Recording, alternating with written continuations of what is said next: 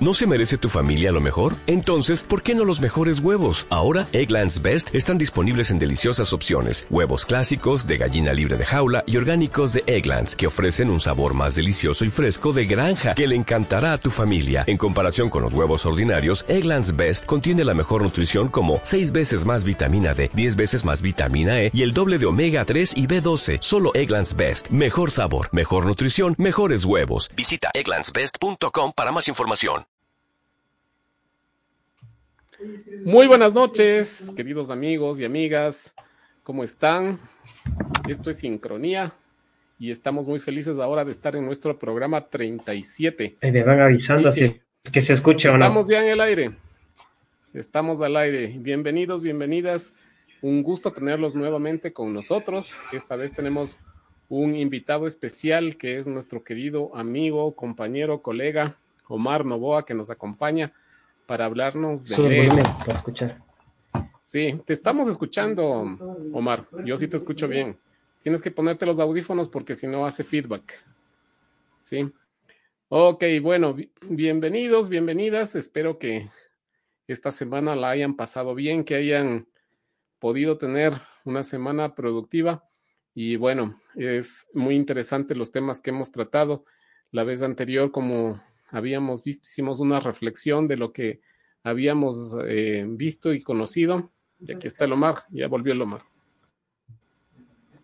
Ahí estamos, Omar. ¿Sí me escuchas?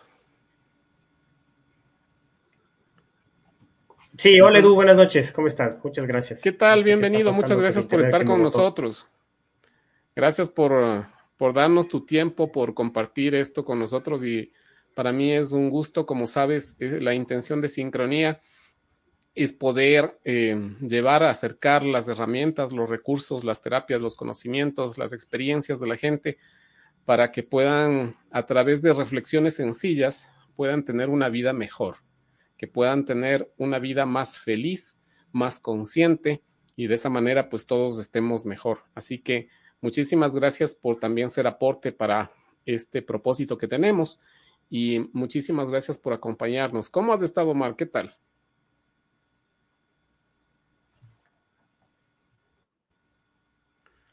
Si me escuchas, Omar, te estamos escuchando.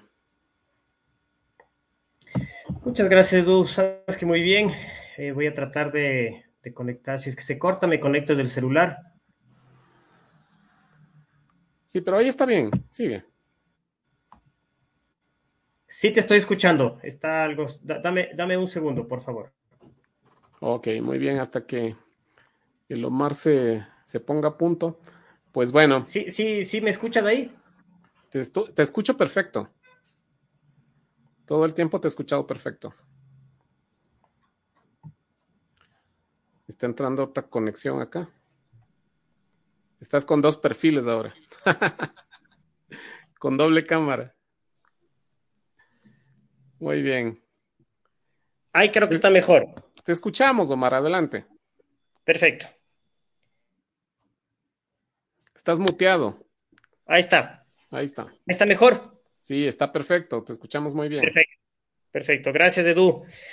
Bien, muchas gracias por, por la invitación. Qué gusto estar acá contigo, eh, por, esta, por esta compañía maravillosa, eh, siendo colegas. Y, y bueno, aquí estamos. Gracias, gracias por venir.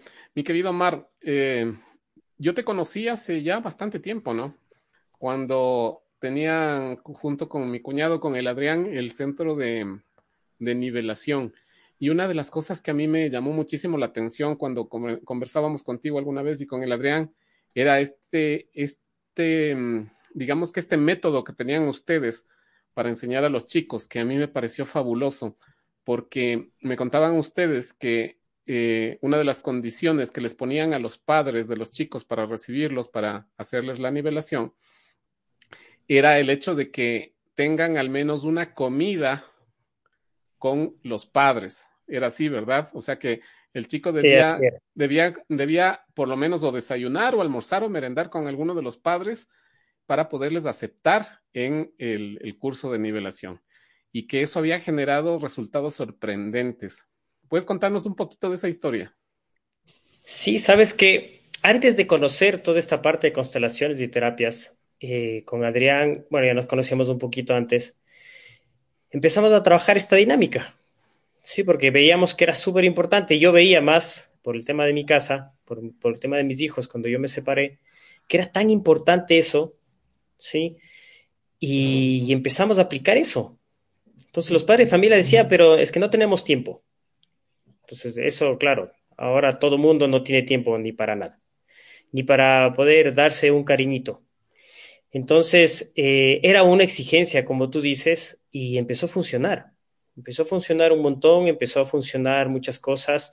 Y la otra exigencia era también que cuando conversen con los hijos, no era solo por mensajes, sino era por llamada, por lo menos para que les escuchen la voz.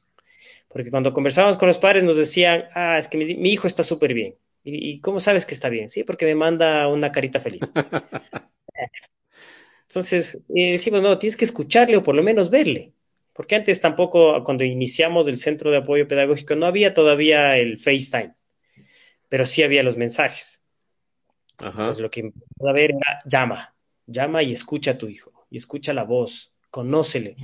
Entonces empezó a funcionar mucho y empezamos a tener más herramientas. Lógicamente empezó, eh, empezaron a crecer también los, digamos, los problemas, entre comillas, y nos empezó a faltar herramientas. Y ahí fue cuando empezamos a conocer que tú nos, nos indujiste a la parte de constelaciones familiares. ¿Y qué descubriste con eso en relación a, al tema eh, pedagógico, académico con los chicos? siendo nosotros profesores de matemáticas, empezábamos a ver un mínimo común, ¿sí? Problemas de, de suma, de resta, de razonamiento, se distraían mucho. Entonces empezamos a, ver que algo estaba pasando.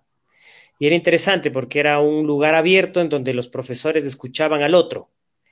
Y claro, entonces se distraía y los padres de familia decían, no, pero es que no puede ser porque se distrae con el otro.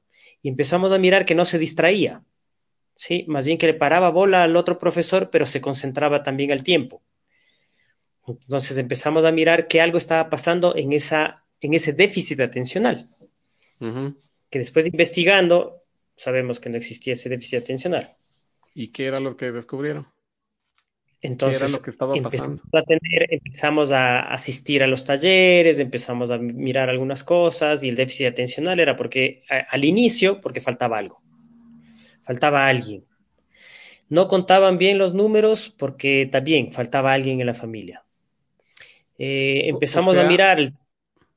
Era un tema sistémico el que se estaba manifestando ahí. Exactamente, exactamente. Empezamos a mirar un tema sistémico que era súper importante.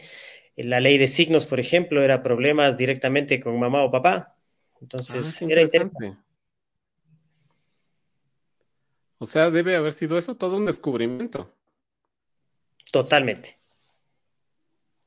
¿Y cómo después pudieron reconocer las herramientas que podían ir aplicando en estos conflictos, en estos problemas?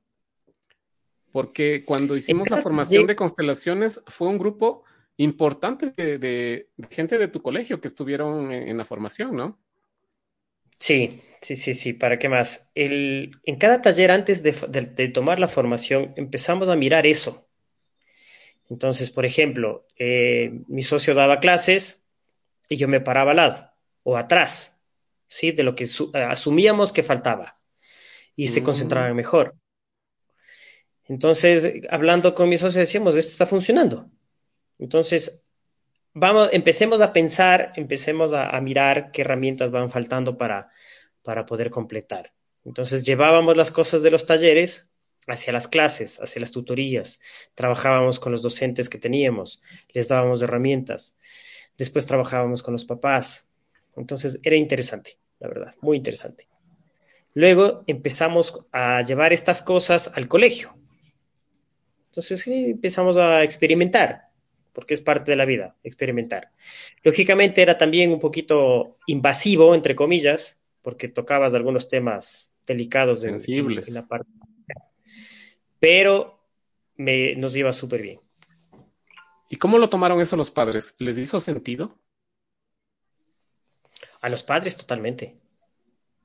Por ejemplo, eh, es un poco invasiva también la pregunta, pero ya veíamos que algunos chicos, aparte que no les iba bien en mate, no razonaban muy bien, tenía déficit atencional y les preguntábamos a los padres de familia, por si acaso falta algún miembro en la familia o tuvieron alguna pérdida, para no utilizar la palabra más fuerte, del aborto. Y los padres de familia se quedaban viendo. Había veces que nos decían sí ese momento, sí, sabe que sí, falta alguien, y le digo, ¿y su hijo o su hija sabe? No, no tiene ni idea. Entonces ahí trabajábamos un poquito con las herramientas que teníamos de ese momento y empezaba a mejorar. Y había veces que los padres de familia nos decían, no, no, para nada. Y después de un tiempo volvían y nos decían, sí, pero ¿cómo se dieron cuenta? Entonces, claro, empezamos, empezaron a decirnos, no, es que son brujos, son adivinos. Y no, era, era esta herramienta que íbamos teniendo y se iba manifestando Eso, y se iba manifestando eso en los hijos, ¿no? Exacto. Y la herramienta también que era, que viendo que creo que innata, es la intuición que teníamos también. Claro, es que ustedes con la experiencia de, docentes, pues creo que ya desarrollan ese sexto sentido para poder leerle al, chico, ¿no? Al estudiante y ir reconociendo lo que, lo que estaba manifestando. Qué chévere, mi querido Mar, muchísimas gracias. Eh, esto creo que a mucha gente le puede, le puede dar nociones para que em, puedan también tener esa intuición en su casa, en su familia, de darse cuenta que los problemas que pueden estarse manifestando en el tema académico, en los estudios con los chicos, puede ser eh, un síntoma que está poniendo en evidencia algún tema que está pendiente por resolver. Así que creo que eso es de muchísima utilidad. Bueno, les vamos dando la bienvenida a las personas que se van conectando. Muchísimas gracias por acompañarnos. hoy, hoy no está presente la PAO porque está un poco delicada de su salud. Está, está un poco afónica, así que no nos va a poder acompañar hoy la PAO, pero le mandamos desde acá un fuerte abrazo, que ella se encuentra fuera del país y esperamos que se recupere pronto. Ahora sí, vamos entrando en tema, mi querido Mar. Cuéntame, ¿cómo es este, esto del ego? ¿Qué fuiste tú reconociendo en este propio camino tuyo, en este mm, acercamiento a, lo espiritual, a la espiritualidad, a la espiritualidad, que te terminaste escribiendo un libro? ¿Cómo fue eso? ¿Qué, te impulsó a adentrarte en estos, en, estos misterios muchas veces? ¿Y cómo es eso de esa identificación de, del ego y de esa relación, como, como tú lo pusiste en, el título, una, una relación un poco intensa, un poco... Impaciente. ¿Perdón? Impaciente. Impaciente. ¿Cómo es que se da esa relación con el ego? Y cuenta un poquito de esa historia tuya. Verás, ¿cómo arranca todo esto? Eh, es, agradecer infinitamente la docencia porque es, eh, es el, impulso que me dio hacia donde estoy ahora. Y, es esta parte también del ego que me lleva a esta parte también. Sí, ¿por qué? Porque empecé a tener eh, una bronca con la docencia, eh, no, no, no en las aulas, sino con el sistema educativo. Entonces, eh, el sistema educativo... ¿Qué no te gustaba? justo eso te iba a explicar. El sistema educativo siempre es más grande que el docente, siempre. ¿Sí? Entonces no podemos batallar con eso. Y yo estaba batallando. ¿Por qué? Porque empieza a modificarse muchas cosas, empieza a cambiarte otras, viene un nuevo sistema, eh, que vienen sistemas internacionales, eh, y, eso, y eso empieza a intervenir. Entonces es como que te rompe un poquito la estructura que tú tienes de poder decir, eh, matemáticas no es solo un tema de aprendizaje, un tema de, de, memorización, de repetición de más de 200 ejercicios, etcétera, etcétera, que yo aprendí así. Pero empezamos a mirar con mi socio que no era necesario, sino poder aplicar en la vida real y poder aplicar ese tipo de cosas. Entonces, el ego, justamente, es el que me dice, eh, batalla, sigue peleando y sigue haciendo esto. Tú puedes cambiar el mundo. Exactamente. Entonces, fue un momento en que dije, a ver, ¿para qué? Si, esto es más grande y no podemos controlar. Y empecé a conocer el tema de constelaciones, del tema de las terapias holísticas, y dije, este es mi camino, por acá. Entonces, y es interesante porque el ego, ¿qué significa el ego? Si, si te metes de la primera en, en, Google, te pones, dices, ¿qué es el ego? Y te sale yo. Entonces, eso es lo más interesante. Porque dices, el ego y yo es como que estuvieras al frente de un espejo. El ego sí, soy yo y, una... y, yo soy el ego. Exactamente. Entonces yo, en terapias empezaba a decir, eh, es que, por ejemplo, en parejas, es que eh, él me quiere cambiar o ella me quiere cambiar. Le digo, no le puedes cambiar a alguien. ¿Sí? Y, lo más interesante es que dice, es que tengo que, que, entender qué es lo que le pasa a, a mi pareja. Necesito entender qué es lo que le pasa a mi jefe. Necesito entender qué es lo que le pasa a mi compañero. Necesito entender. Y yo les he dicho, no, no tienen que entender, porque muchas veces ni, ni siquiera nosotros nos entendemos y queremos entender al otro. sí. Entonces, eso es lo que el ego nos dice, ¿no? Nos empieza a llevar para allá. Entonces me saben decir, bueno, entonces, ¿qué, qué tengo que hacer? No es que qué tengas que hacer, sino más bien es poder aprender. Es aprender del otro. Uh -huh. Dice, entonces, y si estoy casado, ¿tengo que aprender? Sí, tienes que aprender, porque el ego no te va a dejar aprender. Y eso es lo que me pasaba. A mí el ego no me dejaba aprender. Y es, mucho, muy, y es más, muchas veces el ego sigue presente. Que muchas veces que das, eh, una, das, das, una idea eh, en el trabajo o en la familia y te dicen, no, es que eso no es. No la cogen. Y te la idea y dices, no, es que esto sí es la verdad. Y es la verdad. Y no está mal, porque si te das cuenta, con la pandemia aprendimos un montón también. Porque la pandemia, eh, el año de pandemia que estuvimos encerrados, nos llevó a un lugar de sobrevivencia. Tenemos que sobrevivir. Como no sabíamos, nos tapábamos todo, hasta el último centímetro del cuerpo, llegábamos, la ropa a la lavadora, desinfección, ducha y a seguir. Uh -huh. Cuando ahora ya te das cuenta que no es tanto así, pero sí es importante la desinfección. Pero el segundo año de pandemia es el ego quien nos saca de la mano hacia el mundo a, a seguir peleando. Y no está mal. Porque voy a decir, yo necesito esto, yo necesito llevar todo lo que tengo que hacer, en trabajar a mi familia, a mi casa. Uh -huh. Entonces te das cuenta que hay un ego bueno y, puede ser, y podemos llamarle un ego malo. Un ego Porque que ego está bueno, como al servicio de la supervivencia, ¿no? Exactamente. ¿Qué es lo que te puede decir el ego bueno? Que te dice, mira, estás al servicio. Tienes que un poquito que aprender. Entonces vas viendo y ese mismo ego te va llevando hacia una sabiduría y hacia una humildad. Pero si es que ese ego no te lleva a ese lado, entonces ahí sí caemos en el que yo necesito tener la razón. Yo necesito que mi idea o que, o que, o, que me digan, estás muy bien, una felicitación, porque lógicamente está bien que te feliciten. Sí, está bien que te digan, oye, Edu, lo hiciste muy bien. Pero si tú estás esperando a que te feliciten, ah, es tu ego es el que está reinando ahí a tu lado.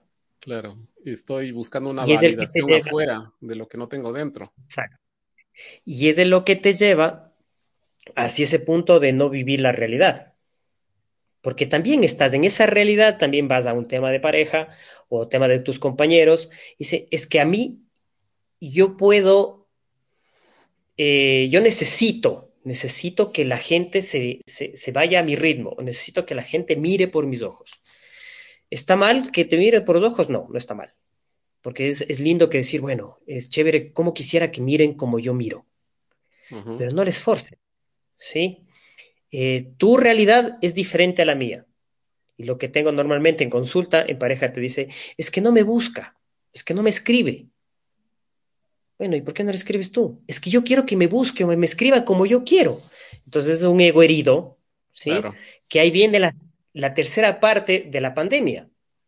Que después de ese ego, después de batallar todo un año, nos hiere por dentro, nos hirió a nuestro adolescente y a nuestro niño. Y en este año sale ese niño y ese adolescente a reclamar, a exigir, a buscar un lugar. Entonces ese ego está batallando y el adulto quedó totalmente a un lado y aislado. Y ese más o menos es el, el empuje que nos llevó a escribir el libro, que Nico, mi, mi, mi amigo del de, de libro, me invitó a escribir. Entonces agradecido totalmente con él, empezamos a escribir y es esa parte del ego que también empezó a, a, a pincharnos. Y fue muy lindo que ese ego se puso al lado nuestro a poder guiarnos. y nos guió muy bien. Porque en el transcurso de una lectura, de un proyecto, siempre tienes una discusión, siempre tienes diferencias, siempre tienes algo que no va. Y con él, la verdad, no tuvimos ninguna diferencia ni nada. Ni siquiera en la parte monetaria, ni siquiera en la parte de tiempos. No. Entonces, es muy lindo porque el ego nos pudo llevar a, como le pusimos del libro, a que la vida sea vista desde el espíritu. ¿Cómo, ¿Cómo defines tú esa visión desde el espíritu? desde tu perspectiva? ¿Qué es mirar la vida desde el espíritu? Buena pregunta. Hay muchos consultantes que me han dicho lo mismo. Me dice, oye Omar, eh, yo no soy espiritual, no soy religioso. Le dije, no tiene nada que ver con religión. ¿ya? Y hay que mirar qué pasa con el que, sea eh, espiritual, porque había gente que me decía, no, es que no soy espiritista. Digo, no, eso es otra cosa. Yo no quiero hablar con los espíritus. Exactamente, porque tienen ese temor. Entonces, yo les, yo les sé hacer una, eh, una analogía con la película de Doctor Strange. Sí, llega un momento en que se, como que se sale de su cuerpo y empieza a mirar. Esa es la parte del espíritu que puedes mirar. No necesitas mirar con juicio. ¿sí? Si tú juzgas, no está mal tampoco, porque es parte del ser humano. Y también es parte de la evaluación que necesitamos hacer de nuestro entorno, ¿no? Exacto, es un poquito mirar al otro desde la realidad. ¿Sí? Si es que se equivoca, lógicamente el ego también te va llevando a eso, porque si se equivoca, no está remando al mismo ritmo que tienes tú dentro de la empresa o dentro de la misma familia o de la pareja también. Nuevamente es poder mirar, observar y aprender. Sí, y hay muchas veces que nos cuesta aprender. A mí también me ha costado muchas veces. Porque el ego también nos está diciendo ahí, pero ¿para qué si eso ya tú lo sabes? Exactamente. Y el ego, ese es el camino. Eh, por ejemplo, en la parte psicológica, el ego te permite encaminar al reconocimiento de uno mismo. Entonces tú dices, bueno, entonces el ego no es malo. ¿Sí? Y el ego te lleva hacia adentro, hacia que puedas hacer una introspección, entonces dices, ah, entonces está bien ser egocéntrico. No, no le mides si es que está bien o mal. Más bien es que si te quedas ahí adentro, haciendo fiesta contigo mismo, ya te vuelves narcisista. Ya es una, ya es una psicopatía. ya es una psicopatía. Entonces, si es, que, si es que vamos en el camino del juicio, el ego es la valoración excesiva de uno mismo. Que no está mal tampoco. Porque, claro, donde vas a un trabajo, vas a la familia, sí, yo, que yo sé, yo sé, y, y, necesito que me escuchen, necesito que me vean. Entonces vas con eso, pero si es que vas recibiendo esas cosas con un poco de sabiduría y de humildad, te va muy bien. Entonces tu ego se vuelve un compañero. ¿Y por qué es la relación impaciente? Eh, ¿Quién, es el, ¿Quién, es el, impaciente? ¿El ego? El, impaciente, el, impaciente van a ser los dos. Porque si tú le dejas batallar, como es lo que te decía, ese niño o ese adolescente herido, empiezan a batallar con ese adulto. Entonces, a ver, yo, entonces poder decirles, yo ya, yo les cuido, ¿sí? Vamos, vamos juntos. Entonces, esa impaciencia de poder avanzar. No, no, es que yo necesito, yo necesito esto, necesito que me hagan esto de acá, necesito que hagan esto de acá. Y es una batalla. Entonces, ahí viene la ansiedad. Entonces, la ansiedad, claro, lógicamente, dentro de la parte terapéutica, la ansiedad es vivir del futuro. ¿Sí? Entonces, el ego muchas veces te lleva para allá y te jala. ¿Sí? Pero depende del yo para que cómo manejes. O dejas que la ansiedad te maneje o dejas que la ansiedad maneje tu futuro. Que es peor. Ahí es cuando vienen las, las preocupaciones excesivas, el estrés, la angustia. Exacto. Y tú en lo que has trabajado, porque este tema de la docencia eh, sigue presente en tu vida, ¿verdad? Ya no estoy dando clases. Ah, ya no estás dando clases. No, para nada, ni siquiera particulares ni en el colegio. Ya estoy dedicado más a la terapia, a lo que son constelaciones familiares, constelaciones pedagógicas, constelaciones eh, organizacionales. ¿Y cómo fue ese decir adiós a, a, algo con lo que habías vivido, digamos que un romance muy bonito? o tórrido también. Tórrido también. No, sabes que eh, sí, uno extraña las aulas. lo que no extraño es el sistema. Entonces, sí, sí ha sido un, fue un honrar, fue un honrar y poder decir y despedirte también. Despedirte de eso porque eso también no te permite el ego. El ego no te permite, eh, desde mi punto de vista, no te permite despedirte del pasado. Claro. Y a mí me costaba eso. Los apegos están presentes con el ego. Me costaba mucho porque yo estaba con dos funciones en, la institución educativa en la que trabajo y era costoso. Entonces era, era jalado, jalado para acá, me gustaba hasta que dije, no, no se está cumpliendo. Y es soltarle y decirle al ego, compadre, gracias, pero yo tengo que venir para acá. Ya no es mi camino. Entonces honrar, despedirse, es muy lindo, todavía estoy involucrado eh, trabajando con docentes, etcétera, etcétera, pero ya no desde el sistema. Qué interesante esto de poder seguir trabajando con los docentes. Yo te, yo te iba a hacer la pregunta esta respecto al ego con los alumnos. ¿Cómo o cómo tú crees que los chicos mm, más jóvenes eh, tienen esa relación con el ego? ¿De qué manera está presente? ¿Hay más ego en los niños o más ego en los adultos? ¿Cómo lo has visto tú? A ver, el ego, yo le veo al ego más en los adultos, pero porque hubieron adolescentes heridos. Mm. Con adolescentes hay. Ya lo toman como una estrategia de, supervivencia, digamos, que el adulto lo convirtió en. No sé de supervivencia, pero sí de defensa. De defensa. Sí, porque si te das cuenta, el ego eh, una vez que no, no le estás, es, y es justo esa relación impaciente, porque dice yo quiero ser eh, un poquito más tranquilo y te, y te dice no, por, llevarte a, hacer esa, tranquilidad, digamos, entre comillas, te lleva a un nivel de arrogancia. ¿Y, qué, te, significa esa arrogancia? Que tienes miedo a no ser aprobado, a no ser visto. Entonces, eso también pasó mucho en los adolescentes y nos hacía trabajar eso con los padres de familia porque muchas veces el ego te lleva a un lugar que no es tuyo. Entonces eso también nos daba una, señal. ¿En qué lugar estás tú? ¿En qué lugar te lleva este ego? Entonces muchos alumnos estaban en el lugar de los papás, hasta de los mm. abuelos, del hermano mayor. Porque es lo que te lleva, te va jalando, te va jalando. Es, una, eh, eh, es el que va jalando la carrera. ven un espacio vacío o creen que está vacío, quieren llenarlo. Y muchas veces eran los padres de familia los que les colocaban. Sí, eh, por ejemplo, eh, padres de familia que estaban divorciados les ponían como pareja. Entonces, esa disfuncionalidad. El típico. El, típico caso de, la mamá que se divorcia y le dice al hijo, le dice, mijito, ahora tú eres el hombre de la casa. Exacto. Y le puso en un lugar que el niño no está en capacidad de manejar y que no le corresponde. Exacto, no solo le hereda todo ese paquetito, sino también le hereda, me dice, como yo ya no puedo llevar mi ego, te paso ahora tuyo. Entonces es, una lucha doble. Es un peso.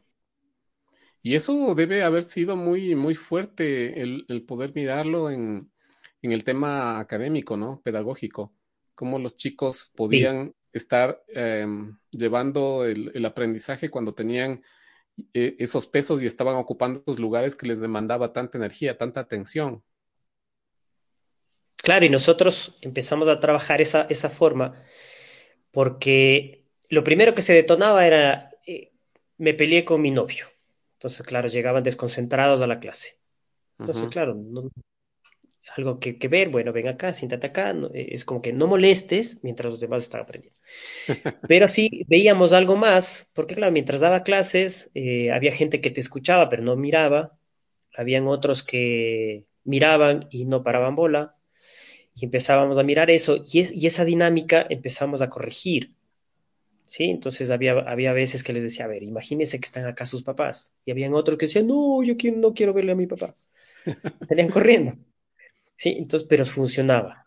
Funcionaba todo eso y empezábamos también a trabajar eso. Y había padres de familia que, iban al colegio a trabajar conmigo. Ay, qué bien. Qué bien. Sí. Y ahora, esto que estás haciendo, estas mm, constelaciones pedagógicas, dijiste, ¿verdad? ¿Puedes explicarnos un poquito cómo, cómo se hace eso? Y para la gente que nos está viendo, a propósito, eh, un ratito más antes de que nos cuentes a propósito, la gente que nos está viendo, estamos pasando ahorita el teléfono de, de Omar para que la gente que lo quiera contactar, como ya saben, Omar ahora se dedica a las terapias. Ya nos va a contar qué terapias hace y qué y de qué manera eh, la lleva. Y pueden contactarse con él. Ahí está el teléfono para la gente que nos escucha en el podcast, que no está viendo imagen. Es obviamente con el 593 adelante, que es el código de Ecuador. Es 997-102-922. Así que ya saben, 593-997-102-922. Así que ya saben, pueden eh, conectarse con él para que les pueda ayudar con, con, los servicios que ofrece. Así que, a ver, cuéntanos ahora sí, Omar. ¿Cómo es eso de las constelaciones uh. pedagógicas? Ya, esta, el, al inicio, en plena pandemia, eh, aparecieron algunas, bueno, ya empezó con este tema de la virtualidad y todo esto, entonces tomé eh, formaciones en línea me, me, llamó mucho la atención, siempre me llamó mucho la atención la pedagogía. Uh -huh. Entonces empecé a mirar a ver qué pasaba, a ver qué nomás era, a ver si es que solo era clases o no. Yo tengo una evaluación de, para el tema de la carrera que no necesitas un test. Sí, es por medio de plantillas que lo puedes hacer y direc direccionando a la carrera. Uh -huh. Entonces empecé a trabajar por ahí. Hay muchas veces que los padres de familia vienen a ver, a ver qué es lo que está pasando con, con los estudios Sí, dice, ¿por qué no se lleva bien con lenguaje? Entonces nosotros desde la parte de la sistémica sabíamos que hay algo que ver con mamá. Pero era la mamá que pedía. Sí, la mamá estaba muy bien. Entonces ahí empezaron a mover un poquito las piezas, salía un tema con la abuela.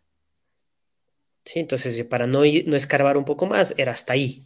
Por un poquito uh -huh. de respeto también. Los padres de familia eh, hay veces que entienden, otras veces que no. pero sensibles. se van siempre contentos. Exacto. Y la mayor cantidad de herramientas que uso es para la evaluación pedagógica, eh, la evaluación de las carreras.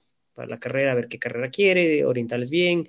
Hay algunas personas que me dicen, mira, estoy ya terminando mi carrera, pero no sé si es la mía. Entonces, que tiene que mucho que ver con el propósito de vida que en alguna parte del libro hablas aquí, ¿no? Exacto. ¿Y cómo les llevas a los chicos a, a mirar esa parte de, del propósito para conectar la carrera con su propósito? Mira, hay, hay, dos, hay dos caminos que les sé decir, y dentro de eso también está el ego. Porque hay muchas veces que el, eh, ese ego de los, de los estudiantes les lleva hacia, yo quiero ser como mi papá, o yo quiero quedarme en la empresa de mi papá. Entonces, bueno, está bien, ¿sí? Pero ¿para qué quieres eso? Entonces, siempre les pregunto el para qué quieres. Entonces me dicen, porque mi papá me dijo, no, no, ¿para qué? Entonces ahí empiezan un poco a mirar y puede ser que se demoren en tomar esa carrera. Dice, ¿sabes qué? Yo quiero, y yo he tenido estudiantes que dicen, yo quiero estudiar X carrera, pero mis papás no me dejan. Díjome muy bien, hagamos este tema que, y explicarles cuál es tu propósito de vida, para qué viniste. Sí, hay muchas veces que me dicen, no tengo idea para qué vine. ¿Quieres ser, quiero ser feliz. Bueno, ¿quieres ser feliz uh -huh. estudiando o, o está haciendo eso? Está muy bien. Dice, sí, pero cuéntale eso a mi papá. Le dije, bueno, no te preocupes, hagamos este tema de la carrera, que puedas tú escoger y vas para allá. Y te tengo una anécdota que eh, te, tengo una alumna que los papás querían que, que estudie Derecho Internacional en Francia. Yo dije, bueno, económicamente tenía la posibilidad, pero ella quería estudiar música. Entonces, bueno, la mamá súper preocupada me dice es que mi hija está solo metida en la cabeza que, que quiere estudiar música. Entonces le decía, le digo, mi, mi, señora, también eso es mucho ego, ¿sí? Porque la, toda carrera, si te conectas, te da plata. Toda. Sí, pero no hay que buscar directamente la plata. Si no, es un poco de, de, darles a los chicos, vas a estar al servicio de algo más grande. Claro. Y el dinero no es el objetivo, o no debe ser el objetivo, sino es la consecuencia. Exactamente, entonces si te conectas con esa carrera, si te conectas tú con, con, el servicio que vas a dar, la plata viene solita. Y así me ha pasado con un montón de evaluaciones que hemos hecho con mi socio, un montón. Sí, entonces esta chica, al rato que le hago la evaluación, le sale música. Entonces ella feliz. Uh -huh. Y después de, de, después de estar feliz se pone a llorar. Le digo, ¿qué pasó? Me dice, es que mi mamá no me va a pagar. Le digo, no te preocupes, yo me encargo de ellos, mamá y papá. Le senté a mamá y a papá y le explicamos explicamos cómo funcionaban las cosas y terminamos haciendo una constelación a ellos y había una frustración de mamá y papá. mamá siempre quiso tener ser música, no lo logró. Y claro, ahora está espectacular, está yendo súper bien. Pero qué extraño, ¿no? Porque muchas veces cuando hay esas frustraciones, más bien los padres quieren realizar sus frustraciones a través de sus hijos. En este caso era lo contrario. Era como que mamá se bloqueó y a lo mejor le estaba evitando un dolor a su hija, tratando de, evitar que, que su vocación. Exacto. Nos manda saludos Tristan Bastidas. Tiene cara de haber sido alumno tuyo. no sé si lo ubicas. Gracias, Tristan, por acompañarnos. Y a propósito, eh, muchas gracias por estar con nosotros y nos ayudan muchísimo ayudando, nos ayudan ayudando. nos ayudan si es que comparten eh, este video para que más personas lo puedan ver y así obviamente más personas se benefician de, de esto que nos está contando ahora Omar. Pueden compartir el video en, el Facebook, le saben, le dan me gusta, igual si que nos ven en el YouTube, dale me gusta y compártele y puedes suscribirte al canal, así puedes eh, saber cada vez que subimos un video te, avisa. te suscribes y le das clic en la campanita del YouTube para que te avise cuando subimos un nuevo video. Así que, eh, qué interesante esa anécdota tuya, porque eso pasa mucho con, con los chicos, ¿no? Que pueden tener alguna vocación o un deseo que no siempre puede ser inspirada realmente por, por, su, por su alma, digamos así, o por su corazón, sino que tiene que, puede ser que esté inspirada por el ego, ¿no? Como esto de, como dijiste, quiero ser como mi papá, o quiero ser, quiero ser como el, eh, esta historia familiar o, esta lealtad hacia algún tipo de, carrera, ¿no? Mi papá es abogado, entonces yo también quiero ser abogado. Y, cómo, y, eso también te lleva, eso también te lleva a hacer algunas cosas que dentro de la carrera, dentro del tema de pareja, dentro del tema de, de trabajo también. El ego te lleva a crearte muchas expectativas. ¿Sí? Y ahí es cuando vienen los apegos. Hay veces que me saben preguntar, ¿pero por qué? Es bueno hacerse una expectativa. No, es lindo y es hermoso hacerse una ilusión. Entonces me dicen, ¿pero cuál es la diferencia? Bueno, yo, quiero, yo me ilusiono poder viajar a dejarle a mi hijo. Es una ilusión. Ah, maravilloso. La expectativa es, voy a comprar las cosas, ya listo, compro el pasaje y me niegan la visa. Me hice pedazos. Entonces empiezo a insultar a medio mundo. No, entonces la ilusión es lindo. Entonces lo mismo pasa en parejas, porque te puedes ilusionar. Me va a escribir. Me escribió mi novia. Qué lindo, qué maravilloso. La expectativa es, espero que me escriba más tarde, o me escriba mañana, o me escriba después de dos días. No me escribió. Ah, este, este o esta no sirve. Y es el colmo. Y no sé qué. Entonces, claro, y botan el celular, le patean. Entonces, es esa parte del ego que es una batalla. Por eso es una, es una batalla impaciente que tiene constantemente. Lo que yo he visto en, algunas parejas con los pacientes este, es esto que, que a veces esperamos del otro algo que no le hemos pedido y que creemos que debería saber que tiene que dármelo, ¿no? Como tú dices, o sea, es que debería escribirme, pero es que debería, debería em, hablarme más seguido. Pero, y le has dicho, no, es que él debería saber, porque si, si no es que no estamos conectados en un taller de, que de una, en una familia habían como ocho parejas. Entonces, ya viendo esa dinámica, que había bastante choque de egos, entonces les dije, a ver, ¿qué es lo más importante de una relación de pareja? Entonces todos me decían, la comunicación. ¿Cómo me comunico? ¿Cómo esto de acá? Entonces les decía, no, no, no, eso, ese es el segundo paso. Le digo, ¿cuál es lo más importante? Entonces se quedaron callados. Le digo, por eso están donde están.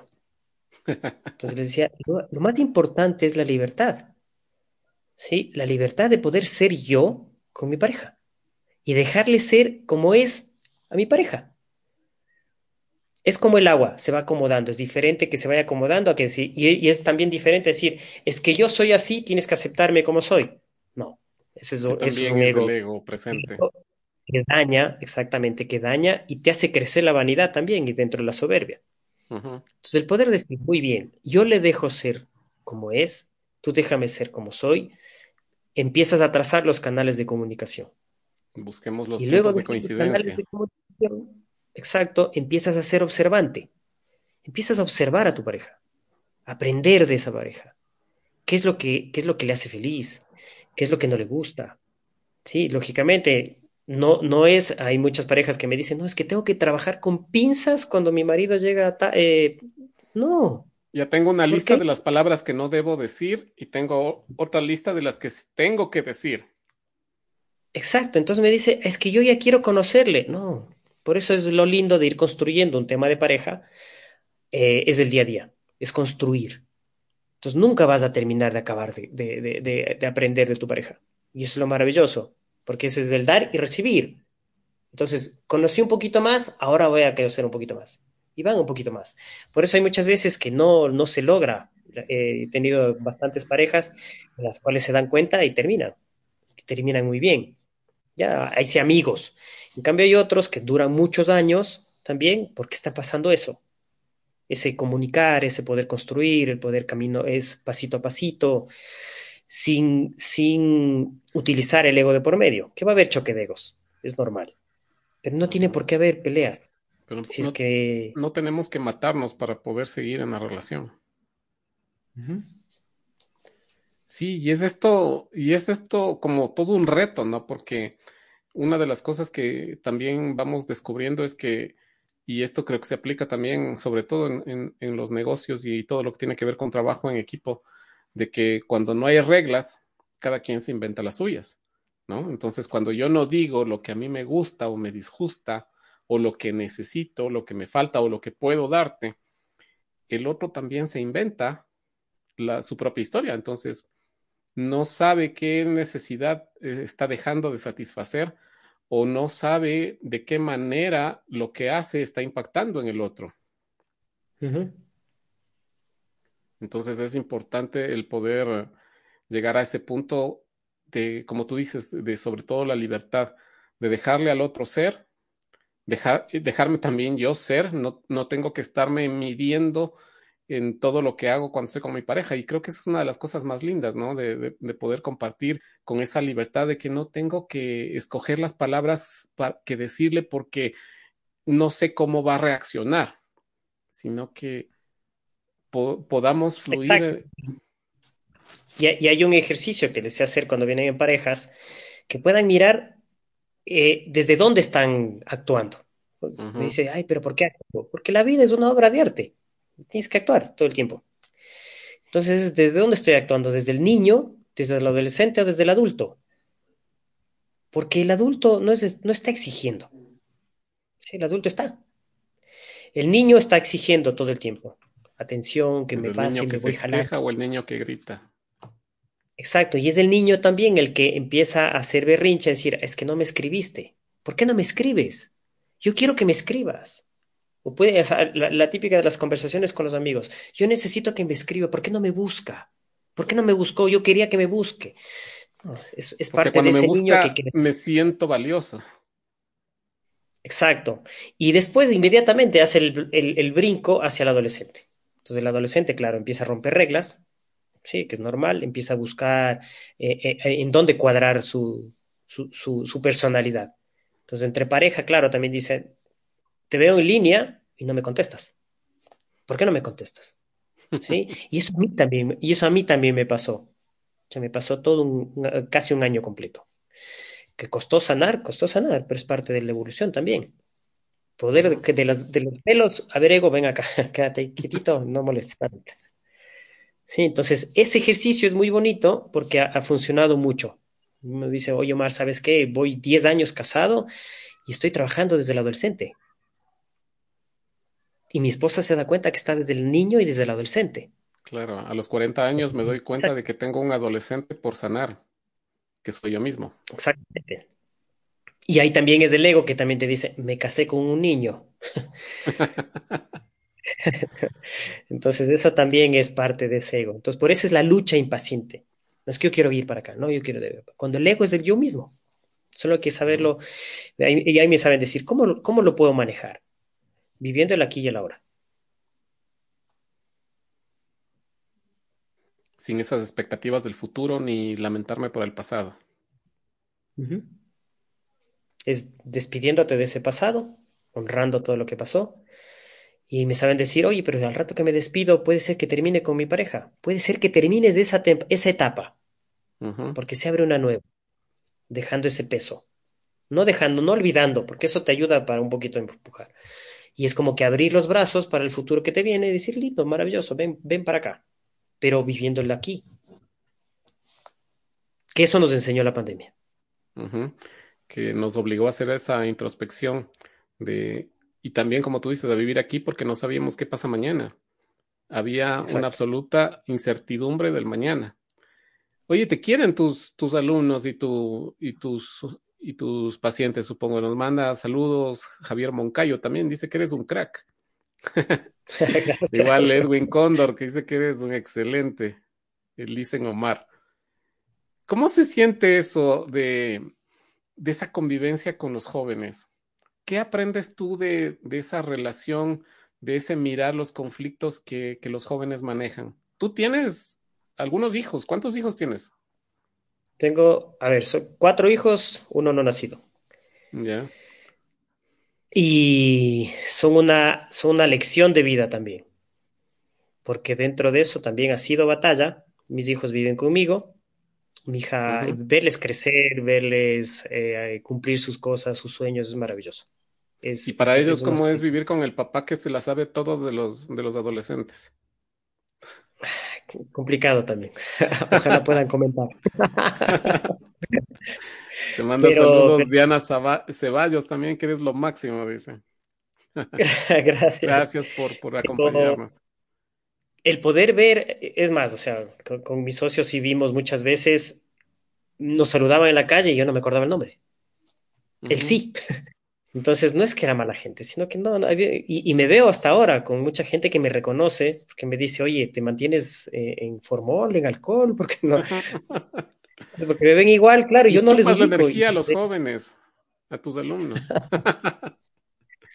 Entonces, es muy lindo ver ya eh, graduándose cuando les daba clases cuando tenían 12 años, ya se gradúan ahora de la universidad entonces, es súper chévere verles en un, di un taller en una empresa y le veo como, como gerente, como alto mando, a un alumno mío, que él me reconoce. Entonces, es súper gratificante ver a, mis, a los docentes que fuimos formando con mi socio, verles ya por fuera, eh, creciendo, utilizando algunas herramientas que les dimos, muy agradecidos, que es lo, es lo más lindo que hay. Por eso, cuando dicen que la docencia es mal pagada, no, no es así. Como tú bien dijiste, eh, toda actividad creo que cuando se la, se la hace buscando simplemente la satisfacción de hacerlo em, y dejando que el dinero sea la consecuencia nada más de hacer lo que me gusta, creo que las cosas como que fluyen de otra manera, ¿no? Hay una energía distinta que te, que te conecta más con, con la abundancia, con la prosperidad. A mí me, a mí me, me hace extraño, la verdad, ver todavía que hay ciertos criterios para escoger las profesiones, todavía hay criterios económicos para escoger las profesiones, ¿no?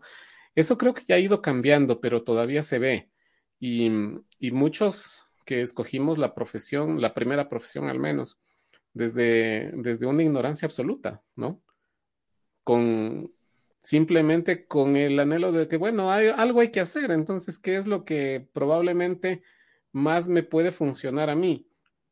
Porque muy poco había esto de, la orientación de reconocer tus capacidades, tus habilidades o las pruebas que nos hacían en el colegio. De pronto te decían, no, usted es apto para todo, para cualquier cosa. Y además, cargado con el peso de que antes, cuando en los colegios había las especialidades, ¿no? Había físico, matemático, químico, biólogo y sociales en los colegios normales. Creo que los técnicos había algo, algo más. Pero tú tenías que a los 15 años o 14 años escoger ya la especialidad. Y con eso estabas condenado para el resto de la vida, porque si escogiste físico matemático y después querías estudiar psicología en la universidad, no podías. Entonces, hay un montón de adultos probablemente con su profesión frustrada pero ahora vemos que mucha gente, precisamente tal vez por eso, está buscando y está abriéndose a mm, realizar otro tipo de actividades distintas a las de su profesión original, ¿no? Y bueno, creo que varios de nosotros somos el, el vivo ejemplo, pero ¿cómo tú eso lo ves ahora con tus pacientes adultos? ¿Has visto pacientes que viven eh, esa ilusión frustrada de su vocación? Totalmente, totalmente. Y dentro de lo que es la parte sistémica pedagógica, aprendí mucho y más bien sigo aprendiendo que la carrera tiene mucho que ver, ¿sí? Con qué es lo que faltó en el sistema familiar. La carrera de tercer grado, de tercer nivel, perdón. Y la de cuarto nivel tiene mucho que ver con tu abuelo, con tus abuelos. ¿Ah, sí? Sí. Entonces, cuando empezamos a hacer ese análisis, yo tengo, eh, bueno, ya no, ya, ya no, acabé hace dos años con una paciente, eh, 48 años, frustrada, frustradísima, ingeniera, excelente ingeniera comercial, eh, hizo muchísimo dinero en su vida y me dijo, yo quiero estudiar otra cosa. Le dije, no me digas que, que quieres estudiar, te voy a hacer una constelación. Le hicimos la constelación y bueno, tú quieres seguir algo con respecto a los postres. Perdón, no te escuché. ¿Con respecto a qué? Quiero seguir a los postres. Ah, postres. Postres. Y, y lo hizo. Lo hizo. Estudió nuevamente. Claro, no estudió aquí porque dijo, qué vergüenza, me van a conocer la gente de la universidad, que yo aporto económicamente a la universidad, y se fue a estudiar. Mira. Y regresó con el título, y claro, está en Cuenca haciendo sus cosas, sus postres. Abastece a los hoteles, abastece algunas cosas, muy bien, súper bien. Entonces, y claro, ¿por qué fue? Porque simplemente al inicio empezamos a analizar, la mamá de ella tenía eh, déficit de azúcar en la sangre. Ah. Entonces empezó, empezó a, a, poder yo necesito esto, yo necesito, entonces claro, donde iba... Esta parte de dulzura para su mamá. Y casi siempre en, sesiones me llevaba un postre, o una galleta, o, o, sea, siempre. Siempre te traía algo dulce. Sí, entonces, claro, se dio cuenta y fue muy lindo porque ella empezó a, mirar, a decir, eh, me liberé de muchas cosas que esto yo hubiera aprendido hace muchísimo tiempo. Y eso también te gana el ego, porque dice, ¿por qué no aprendí eso antes? Porque te llega el momento que es. Claro, ahí nos enojamos con la vida, ¿no? Yo quería hacer esto y, la vida no me dejó, no me permitió. Sí, y hay veces que también me dicen, es que la vida me exige esta carrera. Entonces le siento a la mamá. Le digo, ¿por qué le exige la carrera? Que la vida representa a mamá. Entonces las mamás entonces es parte, es, es muy lindo ese, eh, todo ese tema. Creo que vas a tener que escribir otro libro con esas eh, anécdotas tuyas y con las relaciones sistémicas de los conflictos académicos, pedagógicos y, y, profesionales con la estructura de los sistemas familiares. Creo que ese sería un aporte valiosísimo, mi querido Omar.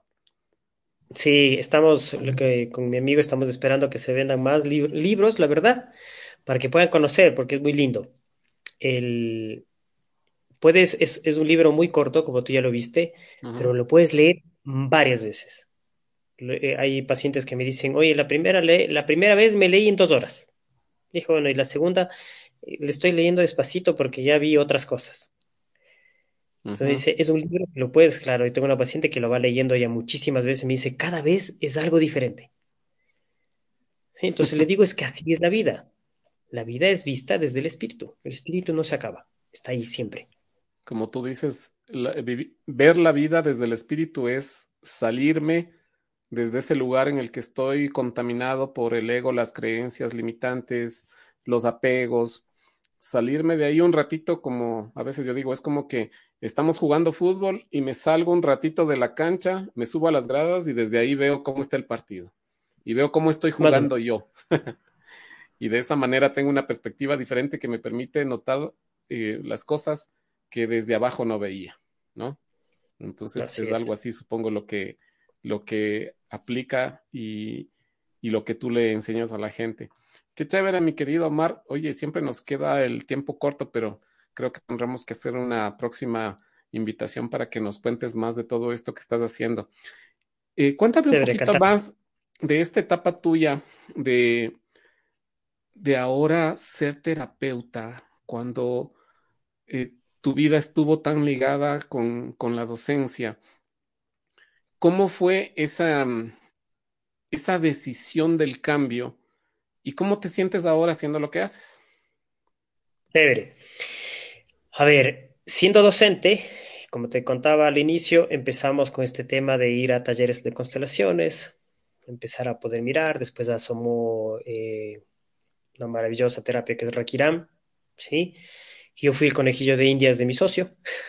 pues mira, claro, ahí también aplicó el ego porque teníamos que estar, como tú sabes, ¿no? Estás recostado para poder eh, recibir la terapia. Y yo recostado, pero claro, abrir el ojo. A ver, ¿qué está haciendo? ¿Qué estará haciendo? Entonces era, era súper interesante porque eh, es parte de ese ego del, del interés. Pero claro, yo decía, no, es parte también de ese niño que quiere ser curioso. No, no es del niño curioso, es, es del ego que quiere decir, ¿qué estás haciendo? Sí, para ver qué pasa. Y después de, todas, de recibir todas las, de todas las sesiones, yo me cuestionaba, decía, ¿y ahora qué va a pasar? ¿Sí? ¿Y cómo es que funciona esto? Seguimos asistiendo a talleres, económicamente no, no, no, no podía yo coger las formaciones, hasta que dije, no, pues cojamos la formación. Y cogimos formaciones de constelaciones y nos fue maravilloso. Entonces ahí fue mayor. Entonces dije, por aquí es el camino. Después ya tomé la formación de Rakiram y ya. Entonces dije, aquí es lo mío. Vamos para acá. Fue complementar, fue complementar las, las terapias. Maravilloso. ¿sí? Después ya empecé eh, eh, a soltar la docencia. Seguí las constelaciones pedagógicas, las organizacionales eh, tengo una maestría en psicología holística. Entonces, todo eso, ¿y por qué cogí? Eso es interesante, porque yo necesitaba también un poco aprender de los psicólogos, porque yo también los juzgué mucho. Yo mm. veía como que estaban con eso. Dije, no, necesito poder entender, pero sin salirme de lo mío. Entonces encontré una maestría holística dije, uy, maravilloso. Entonces, para poder entender un poco ese, ese camino. En ese camino eh, vas encontrando herramientas, vas encontrando muchas herramientas y empezamos a, poder mirar el tema de la parte holística y poder ayudar a más gente, porque empezaron a mirar. Entonces ahí también empezó a formarse un poquito la idea con, con algunas personas de formar un centro holístico que se llama Calpaya. Sí, que estamos trabajando, trabajando aquí en Quito y en Ibarra. No hemos podido viajar de Ibarra todavía eh, estos últimos meses, pero antes ya estábamos viajando. es, un tema que está, es, digamos, está en pollito, ya salió del, huevo. Está en incubadora. Sí, entonces va, va, viendo. ¿Qué significa Calpaya? Eh, es el, ya me olvidé. ya me olvidé. Ya, ya, ya, te voy a decir qué, qué es. Y ahí nos, pones en los comentarios del video qué significa calpaya. En ese, sí, en ese trayecto eh, pude conocer también la terapia del péndulo, no es la clásica. no la radiestesia clásica. Exactamente. Y con eso también mi hijo menor se, certificó. Él ah, también tiene Él también tiene esa inclinación. Sí, él también tiene esa inclinación. ¿Y qué servicios ofreces tú a las personas para que la, gente sepa que, en qué les puedes ayudar, qué tipo de, conflictos les puedes ayudar a, resolver? ¿Qué, terapias les ofreces? ¿De qué manera lo haces? Ya. Cuando me saben contactar, no les pregunto mucho eh, qué es lo que necesita. Eh, o sea, si les pregunto qué necesito, digo, ¿qué necesitas? ¿Sí? Me recomendaron, me dijeron que tú me puedes ayudar y necesito terapia. Dije, bueno, te doy los horarios libres y te paso. Entonces llega a terapia y, me, empiezo, claro, empiezo con las preguntas que nos, nos, ayudan desde la parte de constelaciones familiares. Poder mirar un poco el orden, ¿sí? poder mirar eh, por dónde está un poco trabado. Sí, y de ahí yo les eh, siempre les sugiero y les ofrezco Rakiran, porque Rakiran para mí me cambió la vida. Me dio un giro de 180 grados y eh, tengo que mostrar al mundo lo que hizo. con eso, eh, y hay muchas veces que también hago terapia de familia, eh, hago talleres en, la, parte de familia también, terapia de pareja, en las constelaciones organizacionales también, hago el acompañamiento también por ahí. ¿Atiendes tú a las parejas juntas o cada una en sesiones distintas? Ya, cuando me saben llamar, contactar, cuando son parejas, eh, la primera cita van juntos. Entonces yo les explico. De aquí voy a empezar a trabajar uno a uno y después de unas sesiones otra vez juntos. Uno a uno, después de unas sesiones juntos. ¿Sí? Y hay veces que me saben decir, oye, pero lo que vas a trabajar con él o con ella, me cuentas. No, digo, no, así no funciona. No. Ese es, otro algunos... sí. hay, la información cuesta. hay algunos temas que, que, sí es importante que cuando estás trabajando con uno o con, o con, la otra persona, que necesitas para el tema de pareja. Entonces yo sí les sé decir, mira, eh, este tema, no todo, sino este tema, voy a trabajarlo en la siguiente sesión con tu esposa o con tu esposo. ¿Sí? ¿Me autorizas? Sí, sí, claro. Entonces lo tomamos. Es importante tener el permiso. Claro, y así todos están tranquilos y, y seguros. Qué chévere, mi querido Mar. Mira, aquí nos escribe Javier, dice que eh, fuerza del espíritu es el significado de Calpaya. Sí, justamente con Javier estamos trabajando en Ibarra. Gracias, Javi. Ah, él es terapeuta también. Eh, él está trabajando en la parte de coaching sistémico. Ah, qué chévere. Saludos, Javier. Qué bueno. Qué bueno que haya cada vez más gente que está atendiendo estos temas y dándole la oportunidad de que las personas vayan sanando todo aquello que, que vamos cargando, que muchas veces hemos llevado en silencio, ¿no? Y que ahora, pues, eh, eh, gracias a Dios, tenemos tantos métodos, terapias y, y formas de información, conocimiento que, que nos pueden ayudar. Así que estamos terminando ya. Muchísimas gracias a todos los que nos, nos han acompañado. Y como les decimos siempre, no nos crean nada de lo que les decimos, todo lo que escuchan aquí, por favor, investiguen, busquen, contrasten, no se queden con una sola versión de las cosas para que la verdad que ustedes tomen sea la suya, no la que les impuso nadie. Así que eh, muchísimas gracias por acompañarnos y recuerden también, por favor, si te gustó esta información, comparte el video, compártelo en YouTube o en Facebook, dale me gusta a la página de Sincronía para que así también te avise cada vez que iniciemos un nuevo video en vivo y, lo puedas ver. Así que muchísimas gracias, Omar. gracias también a la Pau que nos acompaña con, con, la fuerza del espíritu, que está ahora un poquito delicada de salud. Le mandamos un fuerte abrazo, mi querida Pau, que te mejores pronto. Y eh, ah, los avisos parroquiales. El próximo 2 de agosto tenemos la siguiente charla que es con Claudia Durán, que es psicóloga y también coach eh, eh, familiar. La Claudia también es eh, consteladora, también es raquirana y ella, seguimos con el tema del ego, vamos a hablar de las creencias limitantes y los fanatismos, que son también dos caras del ego. Así que con ella vamos a hablar de eso y ya saben, entonces el 2 de agosto, igual a las 8 de la noche, hora de Ecuador, vamos a tener a la Claudia hablando de los fanatismos a propósito de todas estas cosas que hemos vivido en los últimos días de, gente que, que actúa sin y que sobre todo no está abierta a mirar nada diferente que sus propias creencias, ¿no? Así que vamos a hablar de eso. Y muchísimas gracias, como les decía, a las personas que nos acompañaron y nos estaremos viendo en 15 días. Omar, muchísimas gracias. ¿Dónde encontramos el libro? Aquí está el libro. ¿Dónde encontramos el libro? El libro lo encuentran conmigo, con mi amigo Nico, sí. Eh, la verdad no hemos puesto, hemos tenido propuestas de librerías, pero creo que se están disparando mucho el costo y no es ese el objetivo. El objetivo es una herramienta para la vida, el, el, libro es para el mundo, ya está dado. Entonces sí, lo pueden conseguir conmigo, si es que desean, mandan un mensajito para poder eh, hacerles llegar. Ya saben, entonces, el libro escrito por Nicolás Pesantes y Omar, Omar Novoa la vida vista desde el espíritu. Ya saben, ahí están los teléfonos de Omar. Por favor, dinos, eh, Omar, tus teléfonos o si tienes algún correo electrónico, tu página para que la gente te escriba para que puedas ahí promocionar tu libro. En mi celular es 0997 102922 eh, y en Instagram y en Facebook también estamos como Calpaya. Calpaya. Así que ya saben. Entonces, muchísimas gracias por habernos acompañado. Que tengan una linda noche. Adiós. Muchas gracias. Saludos. Chao, chao.